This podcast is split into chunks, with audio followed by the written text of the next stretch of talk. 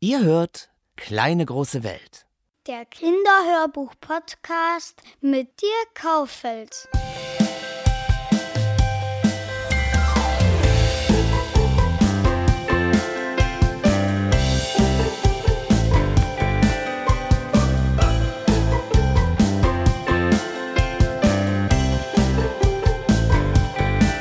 Tierisch schöne Kinderhörbücher.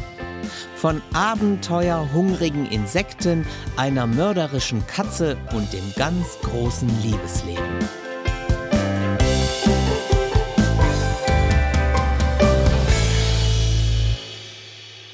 Ein großes Hallo mal wieder zur aktuellen Episode von Kleine große Welt. Wie immer geht es in diesem Podcast um tolle Kinderhörbücher, die ich euch ans Herz legen möchte. Natürlich kann ich in jeder Folge nur eine kleine Auswahl vorstellen und die ist auch naturgegeben sehr subjektiv. Das soll sie aber auch sein. Mir liegt es fern, Kinderhörbücher vorzustellen, nur weil man mir zum Beispiel sagt, ich solle sie doch mal erwähnen. Nein, ich möchte euch Geschichten präsentieren, an die ich auch wirklich garantiert glaube. Heute geht es um tierisch schöne Hörbücher. Ihr ahnt es schon, Tiere sind die Protagonisten in den heutigen Werken, vom kleinsten Insekt bis zum großen Säuger. Außerdem wird es um das Liebesleben der Tiere gehen. Wie immer gibt es auch ein interessantes Gespräch. Ich freue mich sehr, dass ich die umwerfende Hörbuchinterpretin und Tatort-Schauspielerin Mechthild Grossmann zum Interview begrüßen darf. So, dann fangen wir mal an. Ob mit Haut, Fell, Schuppen oder Chitinpanzer, alle sind willkommen, mich ins Reich der Zoologie zu begleiten.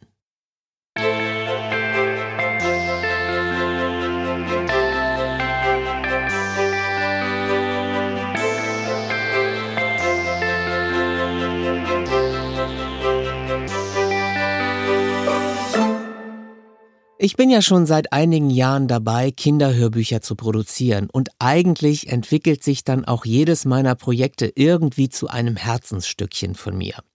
Aber es gibt immer wieder Geschichten, die besonders hervorstechen. Und wenn ich die zehn allerliebsten Kinderhörbücher benennen müsste, die ich betreuen durfte, dann wäre definitiv Bär und Biene von Steen Mökers mit dabei. Ich liebe dieses Buch. Und aus Gesprächen weiß ich, dass es auch vielen Buchhändlerinnen und Buchhändlern so geht. Steen Mökers hat 60 wunderschöne Vorlesegeschichten für die ganz Kleinen geschrieben. Sie handeln von der Freundschaft zwischen einer Biene und einem Bären. Das ist zunächst nichts Besonderes, aber diese Geschichten haben eine solche Tiefe, regen so zum Nachdenken und Schmunzeln an, dass man das schon wirklich als große Literatur für die Allerkleinsten bezeichnen darf. Es wird erzählt, wie Bär und Biene ihre Freundschaft pflegen, wie sie füreinander da sind, sich trösten, sich Mut machen, sich pflegen, wenn sie mal krank sind.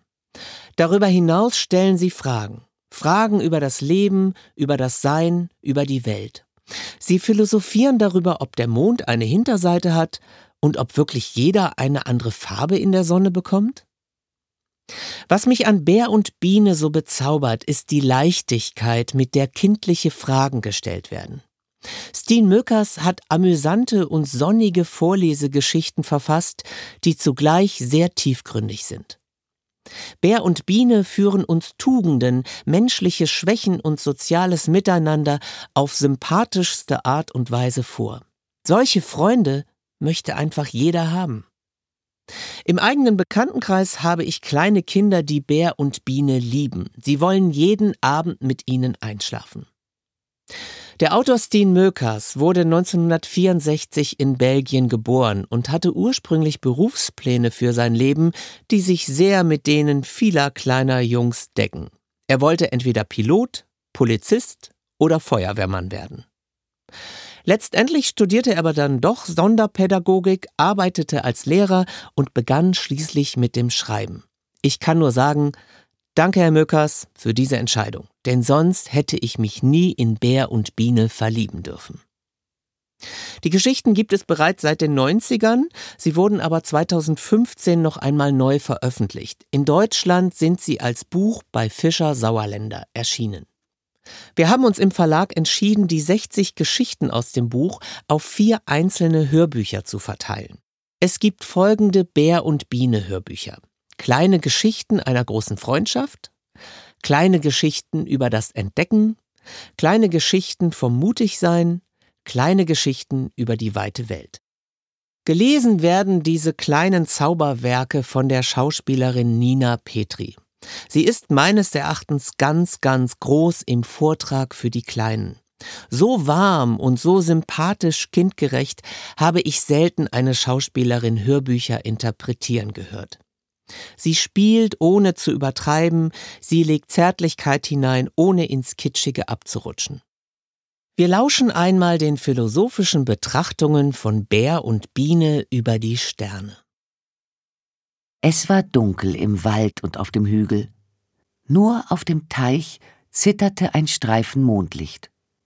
Eine Grille zirpte unter einem Strauch auf dem Hügel. Sonst war es still. Oder doch beinahe. Bär lag mit dem Kopf auf seinem Nachdenkstein. Er hatte die Pfoten auf seinem dicken braunen Bauch gelegt. Er seufzte. Biene lag neben ihm auf dem Nachdenkstein, die Hände unter dem Kopf verschränkt. Sie seufzte auch. Die Grille hörte auf zu zirpen, es war wieder still. Wie wunderbar es hier doch ist, nicht wahr? sagte Bär. Hm, summte Biene. Bär lächelte. Der Mond im Teich wogte in langen Streifen auf und nieder. Ein Frosch schwamm vorbei. Bär? fragte Biene. Ja. Hängen die Sterne an Drähten in der Luft? An Drähten? Ja, an Drähten. Sie hängen dort so still. Nein, sagte Bär, das glaube ich nicht. Sie hängen zwar dort, aber ohne Drähte. Der Frosch sprang mit einem Satz auf den Teichrand und quakte zweimal. Gibt es viele Sterne? fragte Biene. Ja, sagte Bär, sehr, sehr viele. Man kann sie nicht zählen, so viele sind es. Und stoßen die nie aneinander? Nein, Fast nie. Oh, das ist aber gut. Wenn alles dort oben so ordentlich bleibt, können wir die Sterne weiter genießen. So ist es. Bär kratzte sich mit der Pfote am Bauch. Bär? Ja. Hast du nie Angst, dass es in der nächsten Nacht keine Sterne mehr gibt?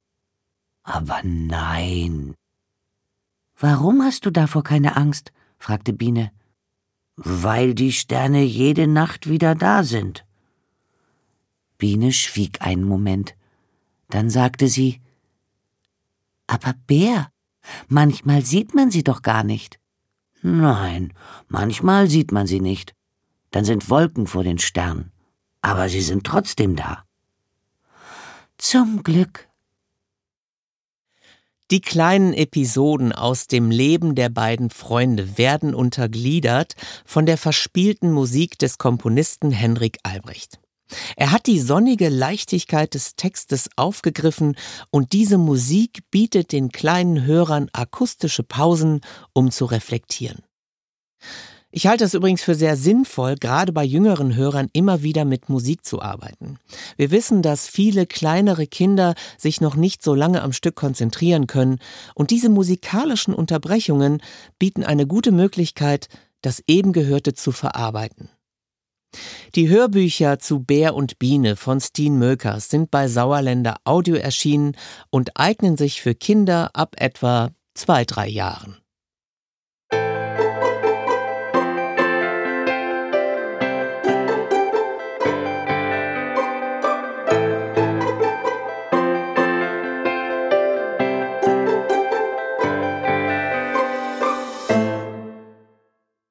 Wo wir gerade schon einmal über Tiere und das Leben sprechen, wie wäre es denn dann mit Betrachtungen zum Liebesleben der Tiere? Ihr ahnt es schon, es wäre dann wohl mal etwas für die älteren Kinder. Das sehr unterhaltsame Sachhörbuch Das Liebesleben der Tiere von Katharina von der Garten wird empfohlen für Kinder ab acht Jahren.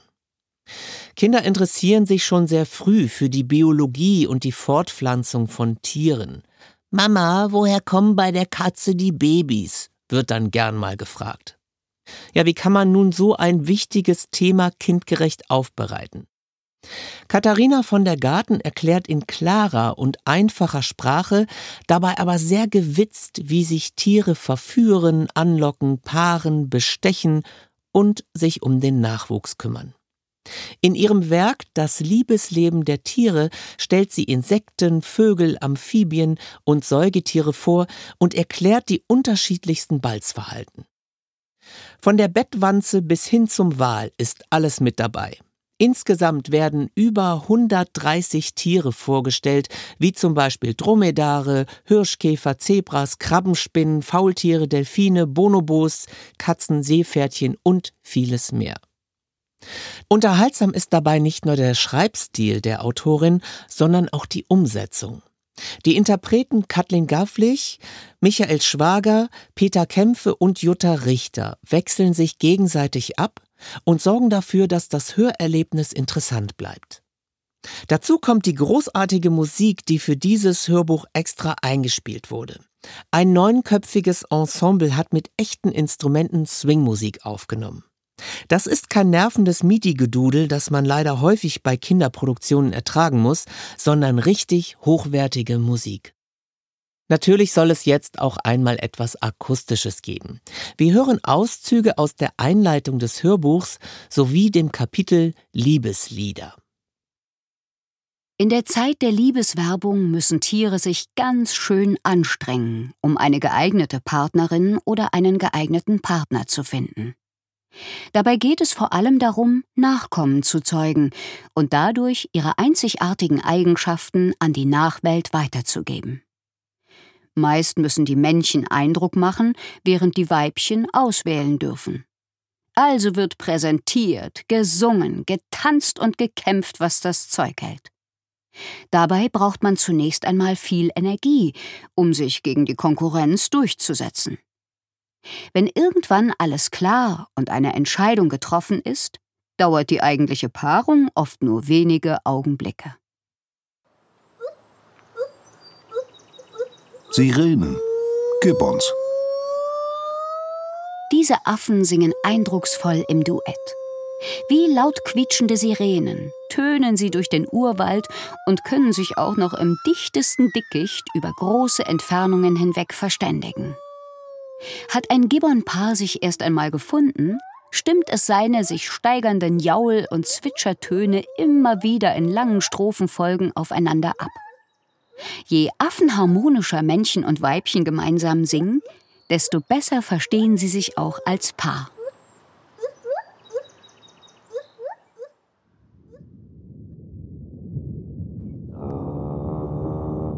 Stumm wie ein Fisch? Von wegen. Manche Fische können unter Wasser erstaunliche Laute von sich geben. Sie knurren, quietschen, singen, knacken, heulen und quaken. Ganz besonders gut kann das der Bootsmannfisch. Um ein Weibchen anzulocken, brummt er sein schönstes Liebeslied. Er brummt es laut, er brummt es stundenlang. Und wenn mehrere gemeinsam brummen, dann kann dies auch außerhalb des Wassers ganz schön dröhnen und sogar Bootswände zum Vibrieren bringen. Das Geräusch, das wie eine kaputte Motorsäge klingt, macht der Bootsmannfisch mit seiner Schwimmblase, die er durch Muskeln in Schwingung versetzt. Normalerweise kann ein Weibchen die Brummtöne des Männchens gar nicht gut hören. Nur wenn es gerade Eier in sich trägt, die befruchtet werden können, nimmt es das Liebesbrummen wahr denn nur in dieser Zeit verändert sich das Innenohr der Fischfrau derart, dass sie diese Töne plötzlich vernimmt und sich von ihnen anlocken lässt. Das Männchen hat derweil schon ein Nest bereitet und wartet laut brummend darauf, dass die zukünftige Mutter seiner Fischkinder sich endlich zur Paarung einfindet.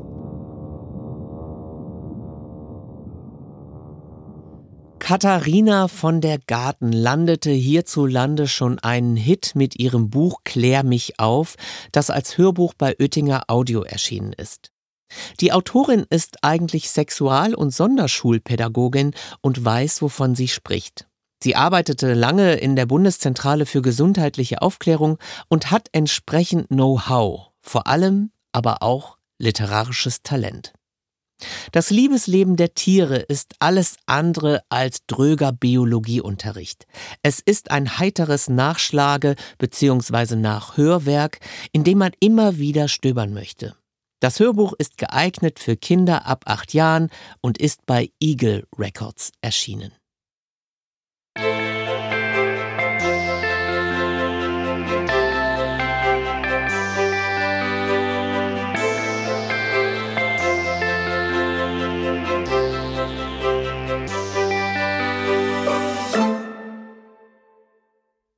Frag doch mal den Papa.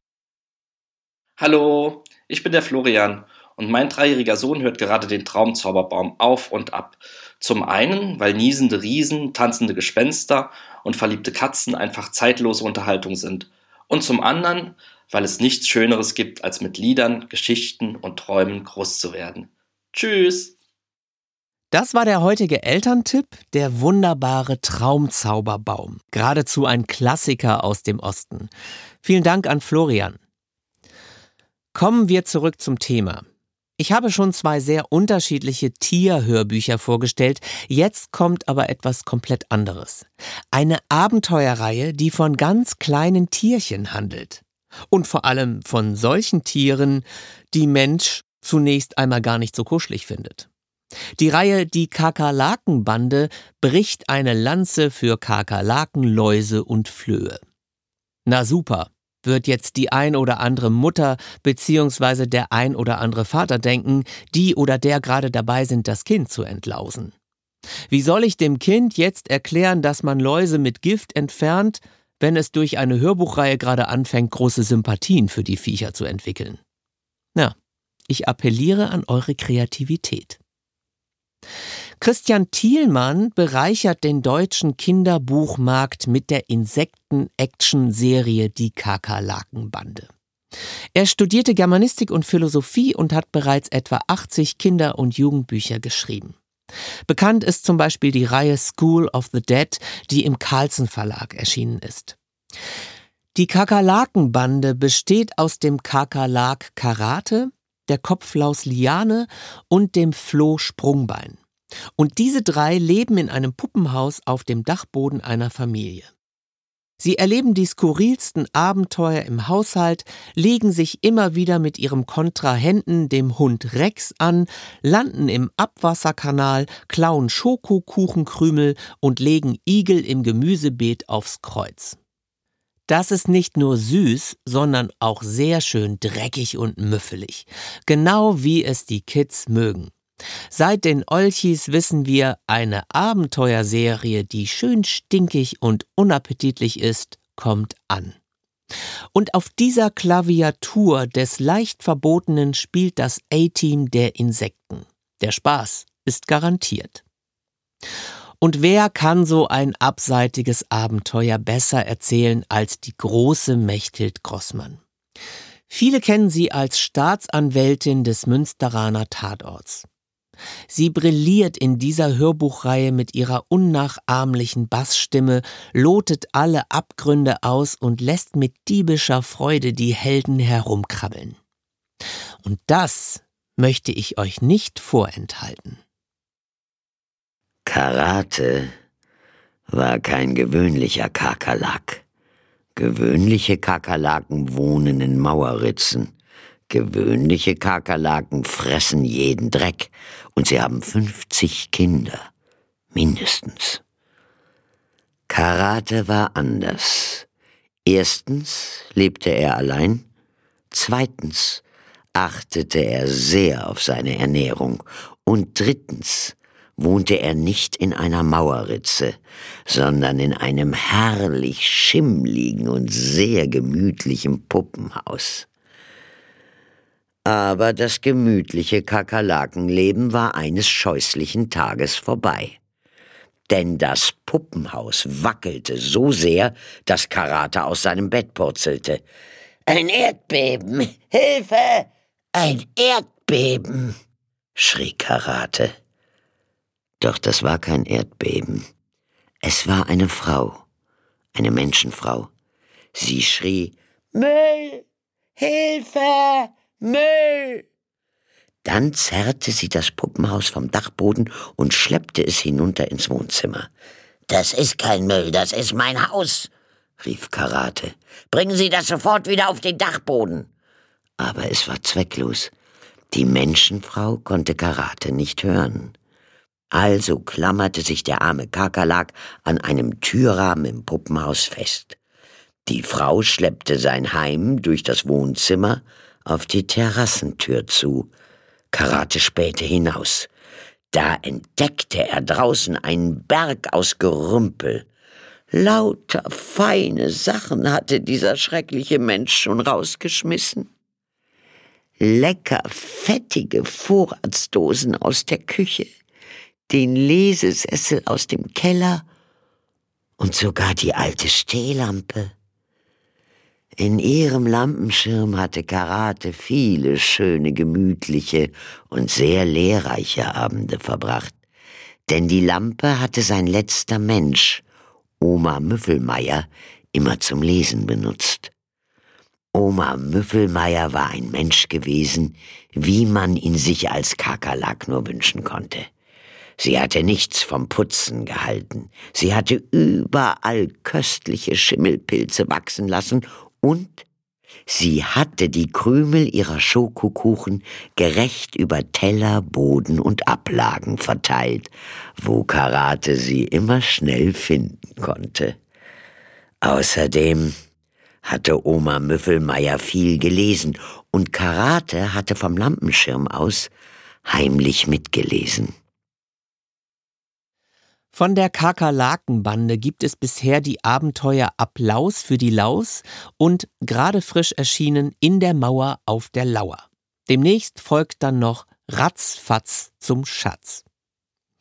Diese Reihe ist ideal für Kinder, die gern mal ganz bewusst zum Lachen in die Untiefen des Kellers gehen. Ein ganz schmackhafter, schöner Spaß mit lustigem Ekelfaktor. Kinder ab fünf Jahren dürfen da mitlachen. Die Geschichten sind als Bücher bei Fischer KJB erschienen und als Hörbücher im Argon Verlag. Und jetzt wird sich unterhalten. Bei den Aufnahmen zum zweiten Kakerlaken-Abenteuer hatte ich die Gelegenheit, mit Mechthild Grossmann im Studio zu sprechen. Und jetzt kommt es. Auch bei uns läuft mal etwas schief. Es gab nämlich technische Probleme. Erst im Nachhinein haben wir gemerkt, dass das Interview klingt, als ob wir in einer Mülltonne sitzen würden. Tja, passiert ist passiert. Das ist eben live. Wir haben uns ganz bewusst entschieden, das Interview so zu belassen, wie es gelaufen ist, mit den authentischen akustischen Abstrichen. Ja, mir gegenüber sitzt jetzt eine wunderbare Schauspielerin und Hörbuchinterpretin Mechthild Grossmann. Hallo Dirk. Ja, also du hast bei deinen Hörbuchlesungen schon äh, diverse Kreaturen zum Besten gegeben. Ich äh, zähle mal auf, ein kinderfressendes Monster war dabei, ein Raubschaf, eine Killerkatze, eine Terrortante, ein feministisches Rosettenmeerschwein und ein kiffender Kater. Man könnte natürlich jetzt irgendwie so ein bisschen vermuten, dass du einen Hang zu schrägen Stoffen und Charakteren hast. Ja, vor allen Dingen haben Menschen wie du den Hang, mir sowas anzubieten. Und natürlich finde ich das schön, ja. Ja, okay, ich bekenne mich schuldig. Einige dieser Stoffe habe ich dir angeboten. Deine Stimme, viele werden dich jetzt erkannt haben, ist natürlich dein Markenzeichen. Betrachtest du deine Stimme eher als Segen oder als Fluch? Ach Gott, das kommt drauf an. Als ich jung war, war es auch ein Fluch manchmal. Eine junge Schauspielerin, die auch noch sehr dünn ist, irgendwie am Theater ist mit so einer Brummstimme. Ja, was kann die spielen. Ne? Das war auch manchmal, vieles hat das auch ausgeschlossen. Aber Segen, ja, ich habe das schon öfter gesagt, dass ich finde, Brummen ist nicht abendfüllend. Also das Brummen ist okay, aber ähm, man muss schon wissen, wie man brummt. Ich ja. würde auch gerne mal mit einem Gerücht aufräumen. Äh, diese Stimme hattest du schon immer. Ne? Also, ja, schon als Kind eine extrem tiefe Stimme. Ja. Gut, das ist also nicht jetzt durch einen gewissen Lebensstil antrainiert. Nee, die ist ja nur tief, die ist ja nicht gebrochen. Wenn es durchs Rauchen und durch den Whisky geben, dann wäre sie knorriger. Okay, bleiben wir bei deiner Stimme. Äh, kannst du dich an dein erstes Hörbuchprojekt erinnern? Ja, das war Kafka, die Verwandlung. Gibt Schlimmeres? Ja, aber ich hatte öfter mal im WDR so, hat man Erzählungen gelesen, aber Hörbücher in dem Sinne, also das war in den 90er Jahren. Und wie war das für dich? Das war ja wahrscheinlich ein komplett neues Metier, neue Arbeit. Ja, ich hatte schon mit dem Regisseur schon viele Live-Lesungen gemacht. Und dann sagte er, irgendwann wollen wir das nicht auf Hörbuch aufnehmen. Und ja, und das war dann die Verwandlung von Kafka. Mhm. Kafka ist ein gutes Stichwort. Äh, du ähm, liest auch sehr gerne sehr literarische Stoffe ein. Also ja. Äh, wonach wählst du deine Stoffe aus? Also wie entscheidest du dich für ein Hörbuch oder gegen ein? Also äh, ich will jetzt nicht sagen, dass ich jedes Hörbuch mache. Es gab einige, die ich nicht gemacht habe, die mir auch angeboten wurden. Aber vielleicht bin ich inzwischen ein bisschen wählerischer geworden. Aber alles, Krimis, Literatur sehr gerne, auch Arno Schmidt. also alles, was man überhaupt lesen kann, kann ich nur mit Kafka sagen, der gesagt hat, ich lese teuflisch gerne vor. Ja. Äh, wie bereitest du dich denn auf deine Studioarbeit vor? Also ich weiß ja, dass du sehr akribisch vorbereitet ins Studio kommst, aber gibt es irgendwelche Rituale oder was machst du? Ich, ich lese das schon öfter, auch laut. Also ich mache richtig, also das kommt so vom Theater, so meine Generalproben zu Hause. Hat auch damit zu tun, als ich damit anfing, hatte ich noch ein kleineres Kind und ich wollte immer relativ schnell, also manchmal auch musste ich in eine andere Stadt fahren, also nach Berlin, das Aufnehmen zum Abendbrot wieder zu Hause sein. Und ergo ging ich in so vorbereitet wie zu einer Premiere. Ne? Ich hatte das hm, auch ganze Romane mehrfach laut gelesen, zeichne mir alles ein, entscheide das, wie ich das lesen will. Also ich glaube, ich stecke sehr viel Arbeit in die Vorbereitung. Mhm. Das wird oft unterschätzt, denke ich, von vielen. Das sei hier auch mal gesagt, dass äh, so ein Hörbuch einzulesen ja, man liest ja nicht nur ja. einfach. Ne? Also man muss ja, vor allen Dingen macht man ja auch, auch wenn man einen Regisseur hat, wenn es ganze Romane waren, wie diese Tess Gerritsen, die ich jahrelang gelesen habe, auch immer vorher mit dem gehe alle, wie spricht man was aus, wenn es im Ausland spielt, auch die Dramaturgie durch. Wer bekommt welche Stimme? Der Mörder natürlich die freundlichste, äh, ist klar. Ich würde mal sagen, es hat durchaus mit Arbeit zu tun, ja. Hörst du selbst auch Hörbücher oder gibt es Stimmen, die du besonders bewunderst? Ich gebe zu, dass ich kein großer Hörbuchhörer bin. Ich teile die Menschheit manchmal ein in Menschen, die lesen und Menschen, die gern zuhören. Ich hatte einmal, da hatten die mich gefragt vom Hessischen Rundfunk, ob ich mit in die Jury käme über Hörbücher. Ich fühlte mich auch ganz doll gebauchpinselt, bis mir klar wurde, wie viele Hörbücher ich hören muss. Und das war ziemlich schrecklich für mich. Ja, ich habe mir Mühe gegeben. Ich habe sie wirklich alle und zwar bis zum Ende gehört. Aber es gibt ja zum Beispiel auch so Legenden wie zum Beispiel Hans Petsch oder Gustav Gründgens. Gibt's da Aufnahmen? Ja, das ist also so, so Originalaufnahmen aus ganz früheren Zeiten, die liebe ich sehr.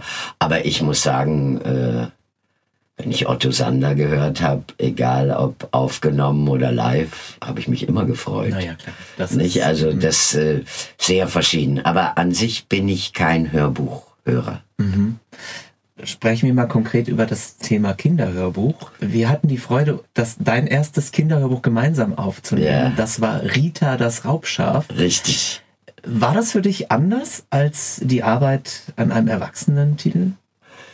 Nicht wirklich weil, also ich versuche nicht bei Kinderhörbüchern lustiger zu sein oder, also ich versuche den Text zu gestalten und gebe mir auch Mühe, ob jetzt äh, Maus oder Raubschaf oder Mörder, also die Rolle gut zu spielen und insofern ist das für mich kein wirklicher Unterschied. Mhm. Es gibt viele Preise und Auszeichnungen für deine Hörbücher. Bedeutet dir diese Anerkennung etwas? Ja, sicher. Hör mal, das ist ja nicht so oft, dass du sowas kriegst. Ja, doch, auch wenn man nominiert ist beim Deutschen Hörbuchpreis oder so.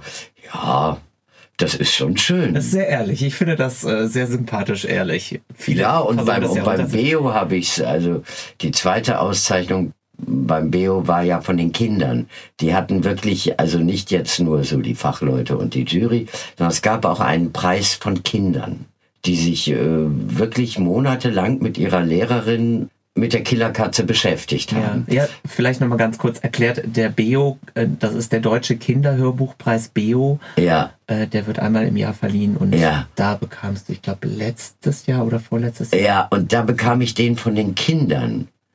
Und das fand ich an sich sehr schön. Ja, das denke ich mir. Sprechen wir mal über deine Karriere. Also natürlich kennen dich viele durch deine Rolle der Wilhelmine Klemm mhm. äh, im Münsteraner Tatort. Mhm. Aber deine Karriere begann ja schon viel, viel früher und mhm. äh, fand eigentlich auch auf anderen Schauplätzen statt. Wie ging das denn eigentlich los mit der Schauspielerei?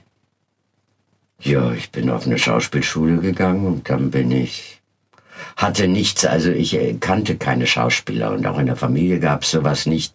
Also ich habe mich da selber rangetastet und ja, dann ging die Vorsprechen los und dann wurde ich engagiert und habe viele, viele Jahre Theater gespielt, ja. Hattest du als Kind denn schon irgendwie so eine Idee oder hast du viel dich verkleidet oder hast du Schultheater? Also gab es irgendwie eine Motivation? Ich war im Kinderballett, aber da wollte ich immer raus. Das habe ich mir zu jedem Weihnachten gewünscht. Aber äh, ja, das war so eine Idee meiner Mutter, dass ich mich dann schön bewege oder so. Äh, es hat sicher was damit zu tun, aber da hörte ich auch irgendwann auf und da wusste ich, ah, da war ich viel zu jung, um zu denken, ich, da war ich vielleicht zehn oder elf. Nee, aber es fing dann an, dass ich dachte, es wäre gut, wenn ich Schauspielerin würde. Äh, die Familie war nicht so begeistert, aber ja. Aber haben so. sich damit abgefunden? Ja. Viele Jahrzehnte hast du auch das Ensemble von Pina Bausch bereichert. Mhm. Wie kam es denn zu der Zusammenarbeit mit Pina Bausch?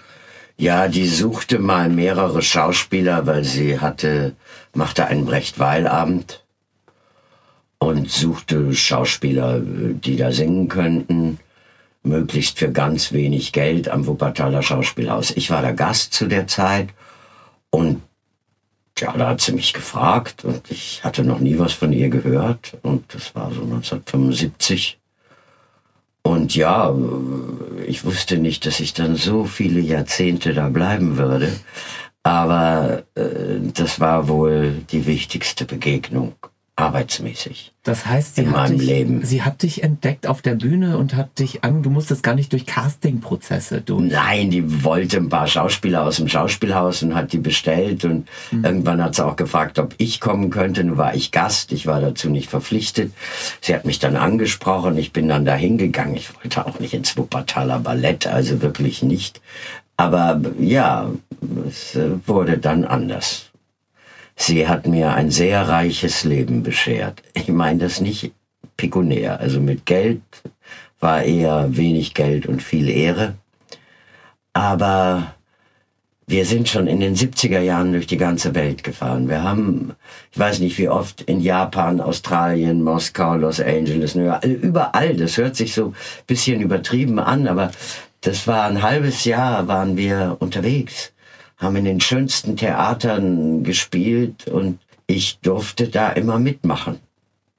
Manchmal habe ich auch Bewegungen adaptiert, aber an sich war ich schon fürs Sprechen da.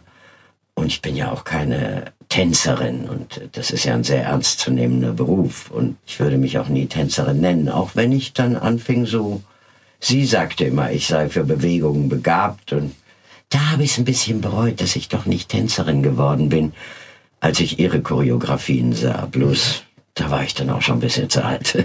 Man ist nie zu alt. Na, um Tänzerin aus, um eine Tanzausbildung zu machen, sollte man schon nicht um die 30 sein, ja. Äh, äh, ich muss aber auch erwähnen, dass du mit Fassbinder gedreht hast. Du bist, Ja, äh, spielst Film, eine ja. Prostituierte in Berlin-Alexanderplatz. ja. Äh, wie war denn diese Zusammenarbeit? Ich kannte den, der war äh, in dem ersten Theater, wo ich war, in Bremen vier Jahre. Da war er auch ungefähr so zwei Jahre, hat dort sehr viel Stücke von sich aufgeführt. Also man kannte sich aus der Kantine und alles, was über ihn so geplappert wird und erzählt wird, das stimmt auch.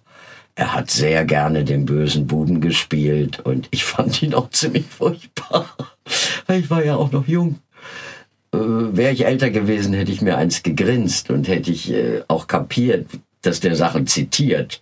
Aber ähm, nee, ich fand den schon ziemlich unmöglich. Und als er später in einem Film jemanden suchte und mich persönlich anrief und sagte, magst du das spielen? Und ich sag, ja.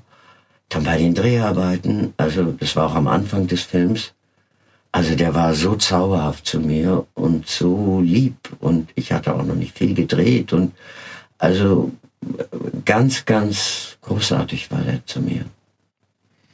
Sprechen wir vor allen Dingen jetzt mal, also von Fassbinder kommen wir mal wieder zur Bühne. Du hast in den letzten Jahren, also eigentlich hast du immer Theater gespielt Ja. und äh, Lesungen gemacht. Äh, Du hast zum Beispiel vorletztes Jahr im Besuch der alten Dame am Schauspielhaus Bochum die Hauptrolle gespielt. Letztes Jahr warst du zu sehen an der Seite von Wolfram Koch in Richard III. am Frankfurter ähm, Schauspiel. Was bedeutet dir die Bühne oder das Theater? Ja, das ist das, wo ich mich am besten auskenne. Das heißt nicht, dass man das besser kann, aber wenn ich also jetzt diese 50 Jahre, die ich in dem Beruf arbeite, aufteilen würde, dann würde ich sagen, ich habe nicht mal 10 Prozent gedreht. Ich habe viel mehr Theater gespielt und du hast das mal gesagt, ob mir das auch eine hygienische Frage wäre. Eine, ja. ähm, für die moralische Hygiene. Weiß ich nicht, Moral, Ja. auch eine hygienische, wie man mit Sprache umgeht. Also ich, ich fühle mich beim Theaterspielen oder eine Rolle zu entwickeln immer sicherer, als wenn ich drehe. Das ist ja auch so. Das ist besprochener und hat manchmal auch wirklich bessere Texte. Also Shakespeare ist schon ein Schlag besser als viele Naja, wir, du musst jetzt, du musst jetzt nichts nennen. Wir wollen, wir wollen hier einfach. Fernsehspiele. Ja. wir wollen hier positiv bleiben. Ja, ja. Ähm, aber wir müssen trotzdem natürlich, wenn man, äh, wenn wir jetzt hier einmal schon mal sitzen, müssen wir über die übrigen 10% sprechen. Vor allen Dingen natürlich über den Tatort in Münster. Da Ja. wirst du schon viel zu gefragt worden sein und wirst auch viel schon dazu gesagt haben. Ich möchte dir jetzt eine Frage stellen, die ein bisschen mit dem Thema Hörbuch zu tun hat und ich hoffe, dass diese Frage dir noch nicht gestellt wurde. Ich weiß, ihr dreht seit 16 Jahren im Team zusammen, also Christine Urspruch, Jan-Josef Liefers, Axel Prahl und all die anderen lieben Kolleginnen und Kollegen, die ja auch Hörbücher eingelesen haben, teilweise. Äh, tauscht ihr untereinander die Hörbuchproduktion aus? Hört ihr dann schon mal rein? Also, das ist schwierig, weil äh, erstmal sehen wir uns gar nicht alle bei jedem Dreh, sondern nur, wenn ich am selben Drehtag auch einen Dreh habe. Also es kann zum Beispiel passieren, dass ich Christine Urspruch zwei Jahre nicht sehe, weil ich einfach nicht an dem Tag drehe. Mit Christine habe ich manchmal drüber gesprochen, weil, weil sie auch sehr schöne Sachen macht. Ansonsten sieht das eher so aus, dass die Kinder von Axel Prahl oder Jan-Josef Liefers manchmal meine Freiexemplare von Kinderhörbüchern kriegen und ich dann so eine Rückmeldung kriege, ja. Ja, Und was sind das für Rückmeldungen? ja natürlich immer positiv. Also der Jark ja. zum Beispiel wurde sehr äh, äh, von den beiden, also von Jan-Josef und Axel, sehr gelobt, ja. Ach, wie schön. Die hatten das dann mit ihren Kindern zusammen gehört und so, ja. Sprechen wir mal über deine anderen Erfahrungen. Du hast zum Beispiel auch eine Synchronrolle gesprochen. Das finde ich ganz großartig. Du bist nämlich in dem wirklich sehr, sehr erfolgreichen Animationsstreifen Die Unglaublichen zu hören. Da sprichst du die beste Rolle überhaupt meines Erachtens. die intellektuelle, bärbeißige Modedesignerin Edna, kettenrauchend und ich finde sie einfach großartig. Ähm, das heißt, du wirst oft auch besetzt für etwas schrägere Typen. Hattest du schon mal den Wunsch, auch einfach mal die Prinzessin zu sein, das brave Mädchen? Ja, das geht ja nicht, da glaubt mir doch keiner. Wenn Prinzessin, dann eine ganz böse oder hässliche. Nein, das ist übrigens das Einzige, was ich je synchronisiert habe. Ich synchronisiere an sich nicht, weil ich bin da nie so reingerutscht. Ich habe an sich immer so viel zu tun, dass ich für Synchron, aber die hatten mich mal vor 14 Jahren gefragt und da habe ich die Edna, die fand ich sehr niedlich und äh, synchronisieren ist ja auch ein Handwerk. Und dadurch, dass ich das sehr selten mache, höchstens mal, wenn technisch im Tatort was nicht stimmt oder bei einem Fernsehspiel, muss ich das nachsprechen, aber dann weiß ich auch, wie ich sprechen soll. Das ist auch etwas, das muss man sehr oft machen. Und da ich das nicht mache, brauche ich auch sehr lange oder bin da nicht so. Diese Edna ist bei Walt Disney ist wirklich die große Ausnahme, wo ich das mal gemacht habe. Ich habe ja. mich sehr gefreut, dich auf der Leinwand zu hören. ich finde sowieso, äh, du hast sehr, sehr spannende Figuren schon zum Besten gegeben. Wir haben es ja eingangs gehört, aber ich weiß noch, als ich dir vorletztes Jahr oder wann das war, mal die Rolle einer sprechenden Parkbank anbot, Ja. sagtest du mir, ach, das ist, das mache ich gern. Ich war auch schon mal ein linker Schuh. Ja, ein linker schwarzer Schnürstiefel in einem Hörspiel, ja. Ja, ich finde das toll. Wann hat man schon mal die, die Chance? Ich war auch mal beim WDR, das war sehr schöne Schweineprinzessin. Also ne, ne, ein Schwein, äh, die im Stall die Prinzessin war und immer auf den wilden Eber wartete. Ein ganz großartiges Hörspiel, nicht für Kinder. War sogar ein bisschen versaut. Nee, war schön. Apropos versaut. Also, wir äh, nehmen hier heute gerade die Kakerlakenbande auf. Ähm, bestehend aus einem Kakerlak, einer Laus und einem Floh. Was magst du denn an diesem Trio? Da kann man sehen, dass ganz viele verschiedene Rassen, selbst wenn sie andere Essgewohnheiten haben, durchaus eine Gruppe bilden können. Okay. Kommen wir zur letzten Frage. Gibt es einen Stoff, den du sehr gerne einmal einlesen wollen würdest? Ja, viele. Aber es gibt einen, da habe ich sogar mal den deutschen Verlag äh, gefragt, ob ich das lesen könnte. Ich würde es auch umsonst oder fast umsonst tun. Sag nichts. Von Susan Sonntag, der Liebhaber des Vulkans. The Volcano's Lover. Es ist für mich eine ganze Welt, die da losgetreten wird. Also das äh, spielt im 18. Jahrhundert, 18. bis 19. Jahrhundert in Neapel und es ist es ist unglaublich. Es ist äh, von Lady Hamilton bis Nelson alle kommen vor, auch historische Figuren. Und äh, Susan Sonntag war ja eher eine sehr kluge, intellektuelle, vielleicht die einzige, äh, zumindest bekannte Linke in Amerika. Ich hatte auch das große Glück, das hat, sowas hat mir Pina beschert, die auch kennenzulernen, war an sich immer da, wenn wir in New York gespielt haben. Und ich habe sie sehr verehrt für ihre Essays und auch für diesen Roman. Das ist jetzt schon viele Jahre her, dass ich gefragt habe, darf ich die nicht lesen? Da gibt's kein Hörbuch. Aber man sagte mir, da gibt's auch wohl keine Hörer, die das kaufen werden.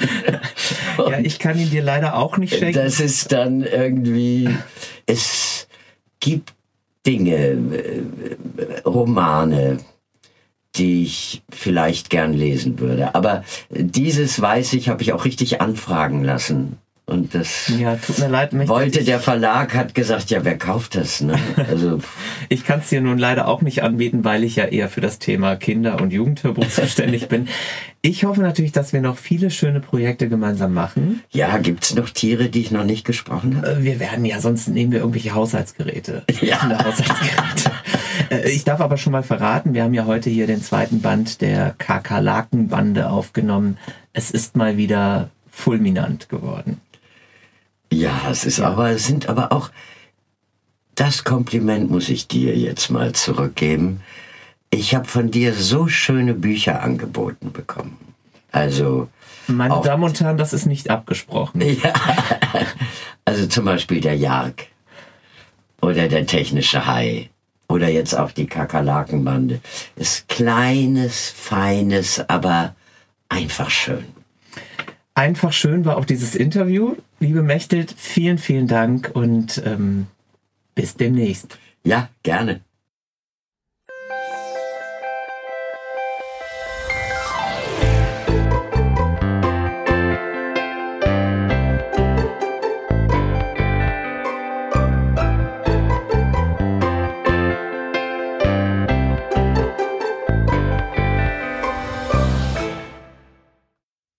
Ihr habt gerade gehört, dass wir einen weiteren Titel erwähnten, der amüsant klingt.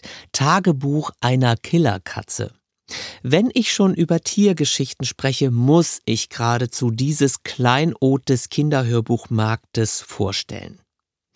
Hauskatze Kuschel schleppt gern mal Mäuse an. Das findet sie vollkommen normal. Ihre Familie sieht das allerdings anders. Die bricht gern mal in Tränen aus, wenn Kuschel eines ihrer Geschenke auf die Fußmatte legt. Und besonders dramatisch wird es an einem Mittwoch, als der Stubentiger Hoppel den Hasen der Nachbarn serviert. Was soll die Familie jetzt tun? Wie kann sie Kuschels Raubzug vor den Nachbarn nur vertuschen? Im Tagebuchstil wird dieses köstliche Kriminalstückchen aus der Perspektive der Killerkatze Kuschel erzählt. Und wer könnte den furztrockenen Zungenschlag besser treffen als Mechthild Grossmann? Und natürlich soll es auch hier eine kurze Kostprobe geben. Wir hören ganz kurz einmal in die Katzenklappen-Szene. Okay, okay. Ich will versuchen, das mit dem Hasen zu erklären. Erstmal hat es, glaube ich, niemand so richtig zu würdigen gewusst, dass ich ihn durch die Katzenklappe gekriegt habe.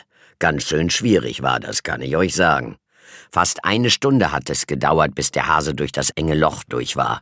Richtig fett war der. Eher ein Schwein als ein Hase, wenn ihr mich fragt.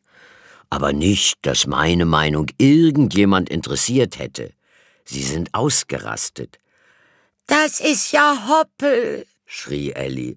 Hoppel, von nebenan. Ach du liebe Zeit, rief Ellis Vater. Jetzt haben wir den Salat, was machen wir jetzt? Ellis Mutter starrte mich an. Wie kriegt eine Katze nur sowas fertig? fragte sie. Ich meine, das ist ja kein Vögelchen oder eine Maus oder so. Der Hase ist genauso groß wie Kuschel und einer so fett wie der andere. Reizend, wirklich reizend. Und das ist meine Familie, wie ich betonen möchte. Naja, Ellis Familie, aber ihr versteht schon. Ellie flippte natürlich aus. Sie drehte total durch. Oh nein! schrie sie. Das darf doch nicht wahr sein. Ich kann nicht glauben, dass Kuschel das getan hat, wo Hoppel schon so viele Jahre neben uns wohnt. Stimmt. Hoppel war mein Freund. Ich kannte ihn gut. Sie fiel über mich her. Kuschel, jetzt reicht's aber. Der arme, arme Hase, schau ihn dir an. Ich geb's zu. Hoppel sah wirklich ein bisschen ramponiert aus, aber das meiste war nur Dreck und ein paar Grasflecken, und in seinem Fell hingen so allerhand kleine Zweige und anderes Zeug, und an einem Ohr hatte er einen Ölschmierer. Aber wenn man durch einen ganzen Garten, eine Hecke, noch ein Garten und eine frisch geölte Katzenklappe gezerrt wird, dann sieht man nun mal nicht aus wie aus dem Ei gepellt. Und Hoppel war es sowieso egal, wie er aussah. Er war schließlich tot. Tagebuch einer Killerkatze wurde geschrieben von der Britin Anne Fine, die über sich selbst behauptet, ich schreibe für die Leserin in mir selbst und ich ende immer bei der Art Buch, das ich selbst gern gelesen hätte. Tja, die Briten haben eben diesen typischen schwarzen Humor. Das Hörbuch Tagebuch einer Killerkatze wurde von den Kolleginnen und Kollegen von Oettinger Audio veröffentlicht und eignet sich für Kinder ab sechs Jahren sowie natürlich alle erwachsenen Katzenfans. Und jetzt gibt's was für umsonst. Ja, ihr Lieben, wenn diese Ansage kommt, wisst ihr ja, jetzt wird verlost. Ich habe auf meinem Schreibtisch liegen jeweils eine Folge von Bär und Biene, ein Exemplar von Das Liebesleben der Tiere, ein Exemplar von Tagebuch einer Killerkatze, den unglaublich schönen Traumzauberbaum von Reinhard Lacomi sowie drei von Mechthild Grossmann signierte Exemplare des ersten Kakerlakenbandenabenteuers. Schreib mir bis zum 12. März 2019 eine Mail an welt.argon-verlag.de. Und vielleicht gehört eines dieser wunderbaren Kinderhörbücher dann schon bald euch. Ich hoffe, dass es euch gefallen hat und ihr auf ein paar tierische Ideen gekommen seid. Ich freue mich über jede schöne Bewertung. Den Podcast Kleine große Welt könnt ihr überall kostenfrei abonnieren, wo es Podcasts gibt. Dann verpasst ihr auch keine Folge. Danke nochmal an alle, die mich bei der kleinen großen Welt unterstützen. In der nächsten Episode geht es um queere Kinderhörbücher, also Geschichten, die LGBT-Themen aufgreifen, die immer mehr eine Rolle spielen in der Kinderliteratur. Und auch in der Kindermusik, denn ich freue mich dann auf die Berliner Liedermacherin Suli Puschban. Ich hoffe, dass ihr wieder mit dabei seid. Bis dahin, habt euch lieb, habt eure Kinder lieb Tschüss, euer Dirk.